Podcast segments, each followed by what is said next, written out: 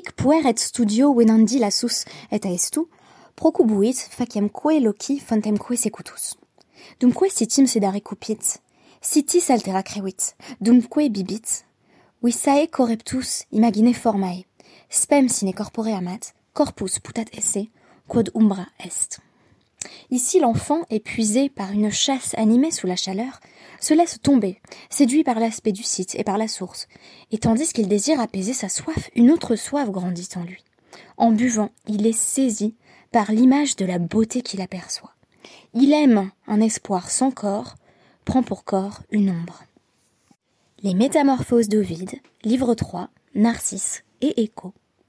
Shalom à toutes et à tous et merci d'être de retour sur DAF pour l'étude du DAF 9 du traité Nédarim.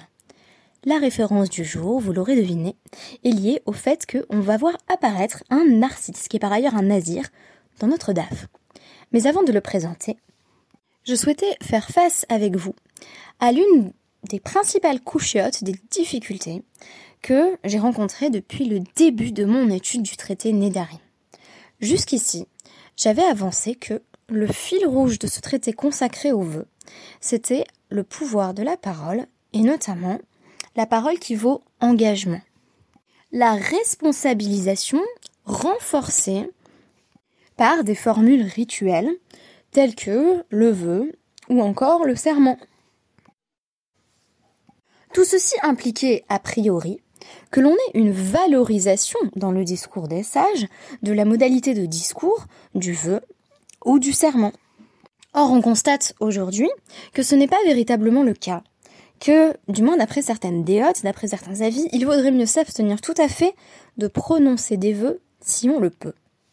Mais si par le vœu, on marque la sincérité profonde d'un engagement, ainsi que nous l'avions évoqué, par exemple, à travers l'étude du DAF 8, et à travers le podcast d'hier qui mentionnait le fait qu'on pouvait se motiver soi-même à étudier par exemple un traité en contractant un vœu, quel pourrait être le problème? Et la question sera la même pour la Nésiroute. Est-ce qu'une personne qui prend un vœu d'ascèse sur elle doit être considérée comme une personne qui est dotée d'une plus grande sainteté et qui aspire à un niveau de spiritualité plus élevé? Ou faut-il constater que en réalité cette personne n'est pas exempte de transgression? Et que quelqu'un qui n'aurait jamais fauté n'aurait même pas besoin de ce vœu de Nézirut.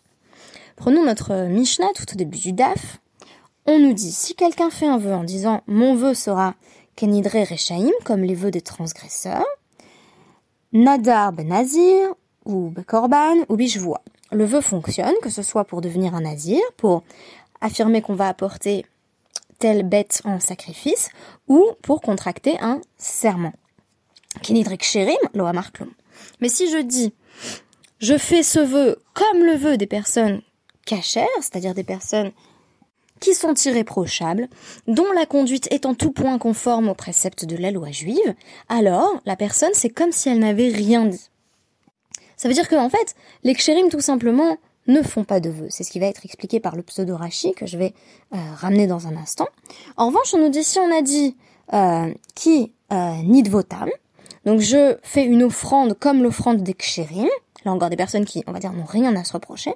Là, pas de problème, Nadar ben Nazir ou Bekorban, on peut effectivement devenir Nazir ou offrir un sacrifice sur la base du don, qui n'est pas exactement dans la même logique que l'engagement verbal signifié par le Neder. Alors qu'est-ce que ça veut dire que euh, euh, Amar qui Nidrek Sherim lo Amar Klum, le pseudo Rashi nous dit à ce sujet, puisqu'on n'est pas sûr que ce soit Rachi, on est à peu près sûr que c'est pas vraiment Rachi qui a écrit ce commentaire, mais on a tout de même un commentaire au nom de Rachi. Chez Andarkan euh, chez Nodrim. En réalité, euh, les personnes qui sont irréprochables ne font même pas de vœux du tout, qui des méfarages, comme ça va être expliqué. Et a fortiori, quand des nishbain, ces personnes ne font pas de serment, n'invoquent pas le nom de Dieu en vain. En effet, si je fais un serment en invoquant un nom divin ou un équivalent, et que je me révèle infidèle à ma parole, alors, rétroactivement, j'ai profané le nom de Dieu. On peut aisément éviter cette situation en ne contractant pas de vœux dès le départ. On constate que ces perspectives sur le vœu et ses différents sous-types relèvent d'une marque loquette entre deux sages qui sont Rabbi Meir et Rabbi Yehuda. La question est l'interprétation d'un pasouk de Kohelek 5.4 qui dit donc Tov Asher euh, Lo Tidor Vegomer. Donc il, vaut mieux une personne qui ne fait pas de vœux euh, plutôt qu'une personne qui fait des vœux et qui ne les suit pas, qui s'est engagé à payer une somme et qui ne paye pas.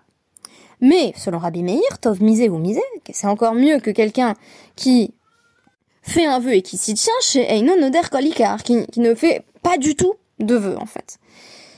Ça, c'est dit vrai Rabbi Meir, mais Rabbi Yehuda Omer, Tov misé ou misé, Noder ou Meshalem. En réalité, selon Rabbi Yehuda, le mieux, c'est quelqu'un qui fait des vœux ou Meshalem et qui s'y tient.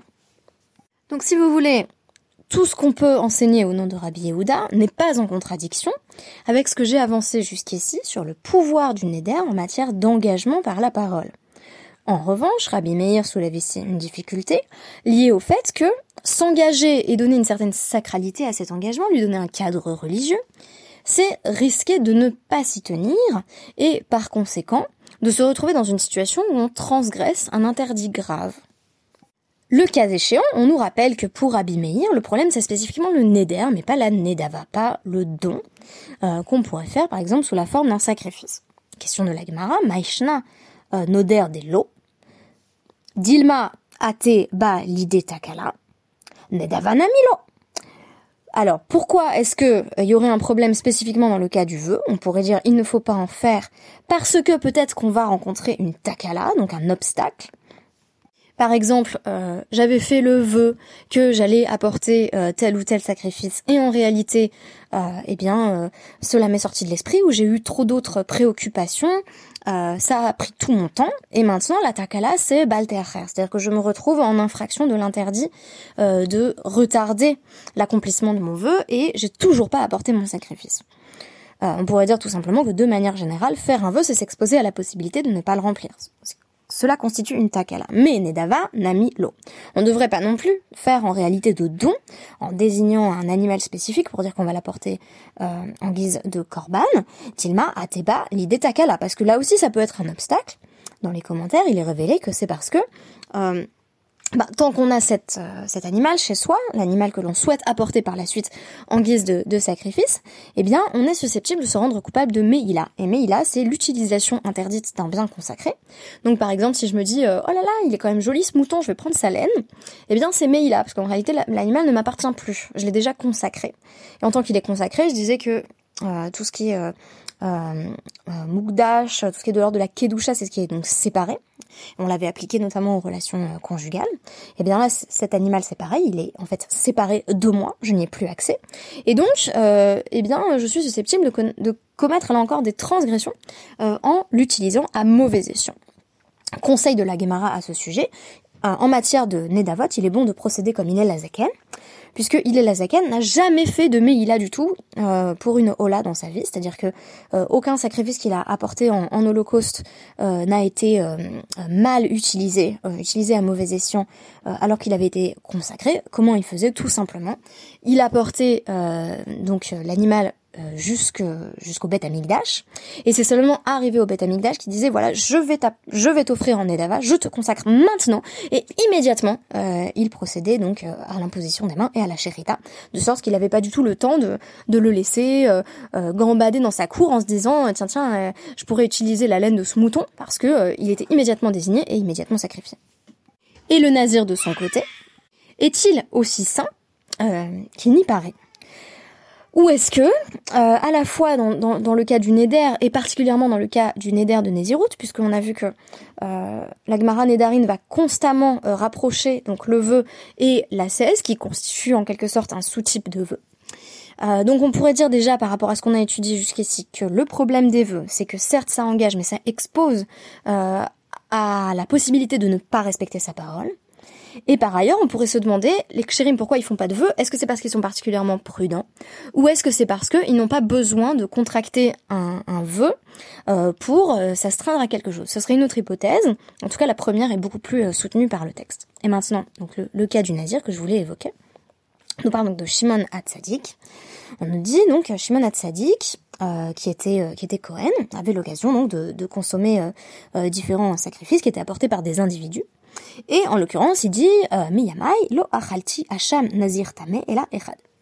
Euh, dans, dans, tout, tout mon service de, de Cohen, je n'ai jamais mangé euh, le, le hacham d'un nazir. Donc hacham, c'est un sacrifice qui est lié à une culpabilité.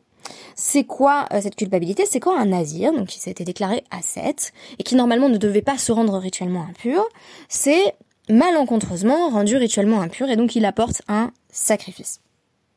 Il y a la version du Talmud Yerushalmi de, de Rabbi Shimon Hatzadi qui nous dit il ne recevait pas du tout des sacrifices de, de Nézirim, il était mal à l'aise peut-être avec ce phénomène de Nézirut, euh, et il me semble qu'on peut témoigner sans avoir encore étudié la, la consacrée vraiment au Nazir, Nazir, euh, qu'il y a une certaine ambivalence, là encore, des Chachamim sur le phénomène du Nazir. Est-ce que c'est un, un, grand, un grand sadique ou est-ce que euh, ça cache certaines choses? Ici, ça cache certaines choses.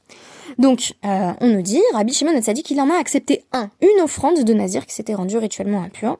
Et c'est un homme en particulier, par Machad Ba Adam Echad Nazir, euh, Min Hadarom, donc c'est un homme qui était venu du sud.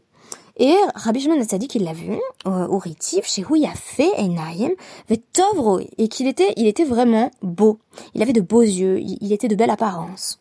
Euh, Sotav, euh, Sturot Lo, euh, Teltalim. Et ses, euh, ses cheveux, sa chevelure était arrangée en boucle. Un très bel homme. À. Il lui a dit, euh, Beni, Ma raïta lehashrit et euh, searecha ze hanai. Mon fils, pourquoi as-tu décidé de détruire une chevelure si belle? Pourquoi? Eh bien parce que euh, le nazir s'engage donc euh, à trois niveaux, ne pas se rendre rituellement impur. Je dis euh, le nazir, mais il peut s'agir tout à fait d'une femme. Hein. Euh, donc, euh, à la fin de la période désignée euh, de Nizirut, qui est en général de 30 jours, mais ça peut être beaucoup plus long, euh, couper l'intégralité de ses cheveux et ne pas consommer des fruits de la vie. Donc ici, il s'agit précisément de l'engagement du nazir à se couper tous les cheveux. Réponse de ce nazir. Roe Haïti le Abba Be'iri. J'étais un berger, berger de mon père, dans la ville où j'habitais. Les malot maïm minha maïn ve nistakalti bebavoisheli. Et je me suis dit, je vais aller euh, puiser de l'eau à la source, et voici que j'ai aperçu mon propre reflet. C'est vraiment exactement Narcisse. Hein. Euh, ou fachaz alay yitzri, ou vikesh euh, les tordeni minaolam. Et voici que mon mauvais penchant euh, m'a vaincu et a voulu m'expulser du monde. Alors, m'expulser du monde, d'ailleurs, ça, ça, ça demanderait euh, plus d'analyse. Je peux proposer différentes explications dans un instant. On ne sait pas exactement ce qu'il a fait encore, mais visiblement, il est séduit par son image. Et alors, qu'est-ce qu'il se dit? Un martilo, rachat. Et je me suis dit à moi-même, hum, tu es un transgresseur en fait. Lama ata mitgae baolam she'eno shecha. Pourquoi est-ce que tu t'enorgueillis d'un monde qui n'est pas à toi? On pourrait dire ici, pourquoi est-ce que tu t'enorgueillis du- d'une beauté qui finalement n'est que transitoire? Ve tolea. euh, ve euh, tolea. Comment peux-tu être si fier de quelque chose qui euh, va être mangé euh, par, euh, par les, les, vers en fait, très bientôt? Ha-avoda, chez Agalechacha la Shamaim. Euh, je, jure, en fait, Havoda, là encore, on a, on a une modalité de, de, de, ou de, de de Nézirut. Euh, je vais couper tous ses cheveux pour les cieux. Euh, je rappelle d'ailleurs qu'on a étudié euh, à travers le début du traité Nédarim que quand on s'engage sur un aspect de la Nézirut, c'est comme si on avait signé pour le full package. Donc il suffit de dire je vais sacrifier mes cheveux pour euh, contracter les autres obligations du Nazir. Et donc Shimon Hatzadik nous dit euh, Miyad Amati ou Valrojo. Je me suis levée et je l'ai embrassé sur le front. À béni. Kamocha Yirbu Nozre Nezirut Israël. Si les nazirs sont comme ça, euh, il vaut mieux qu'il y en ait de plus en plus en Israël. Donc ici une vision très positive de la Nézirut. Et c'est à son sujet que euh, on dit justement dans le pasouk de Bamidbar 6.2 euh, Ish euh, yefla lindor neder nazir le hazir le Hachem. Donc c'est ça vraiment un nazir qui se consacre à Hachem. Euh, c'est un nazir qui utilise ce vœu, qui se canalise en fait à travers ce vœu et qui canalise des impulsions mauvaises. Alors les impulsions mauvaises, qu'est-ce que c'est?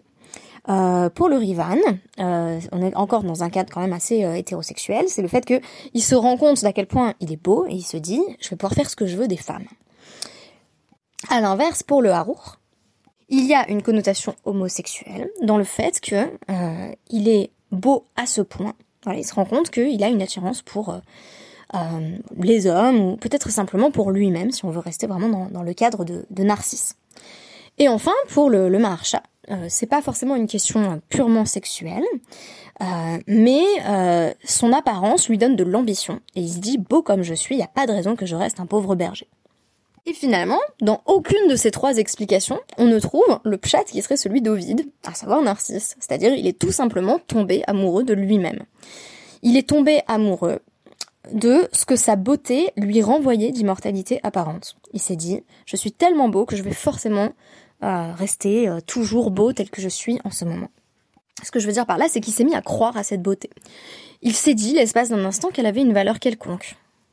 Il s'est laissé happer par son propre reflet. Alors pourquoi je trouve que les explications du Rivan et du Harour sont pertinentes? Eh bien parce que euh, chez le Nazir, la 7, il y a souvent cette connotation liée euh, au Yetzerara comme penchant lié à la sexualité. Dans d'autres textes de la Gemara, Yetzerara est plus ou moins synonyme de libido. Il faut savoir que si on lit le traité Sota, en fait le tout premier Basouk, on constate que euh, bah, pourquoi les traités Sota et Nazir sont liés? Parce que euh, quand un, une personne, homme ou femme d'ailleurs, hein, mais futur Nazir voit la Sota humiliée, cette personne se dit si c'est ça les résultats de de, boire du vin, euh, moi je préfère m'abstenir. Donc ça veut dire quoi? La femme sota qui est soupçonnée d'adultère, c'est sans doute enivrée, ce qui l'a conduite à se retrouver avec un homme avec qui elle n'avait pas l'autorisation d'être isolée, celui qui est peut-être son amant. Et le nazir, en voyant euh, en fait l'humiliation publique de la femme sota, se dit ça c'est pas pour moi, et donc je vais me distancier. Et en fait, ça veut dire quoi être nazir Ça veut dire avoir conscience qu'on pourrait fauter. C'est euh, c'est ce reflet en fait finalement, et c'est pour ça que ça m'intéresse. La métaphore de Narcisse, c'est se voir soi-même, être un temps un petit peu happé par cette image, être grisé de ce que l'on voit, et puis se dire, mais attends, je pourrais en fait sombrer dans une sensualité euh, qui serait purement rivée à la matérialité. Je pourrais ne pas m'élever au-dessus de ça en fait.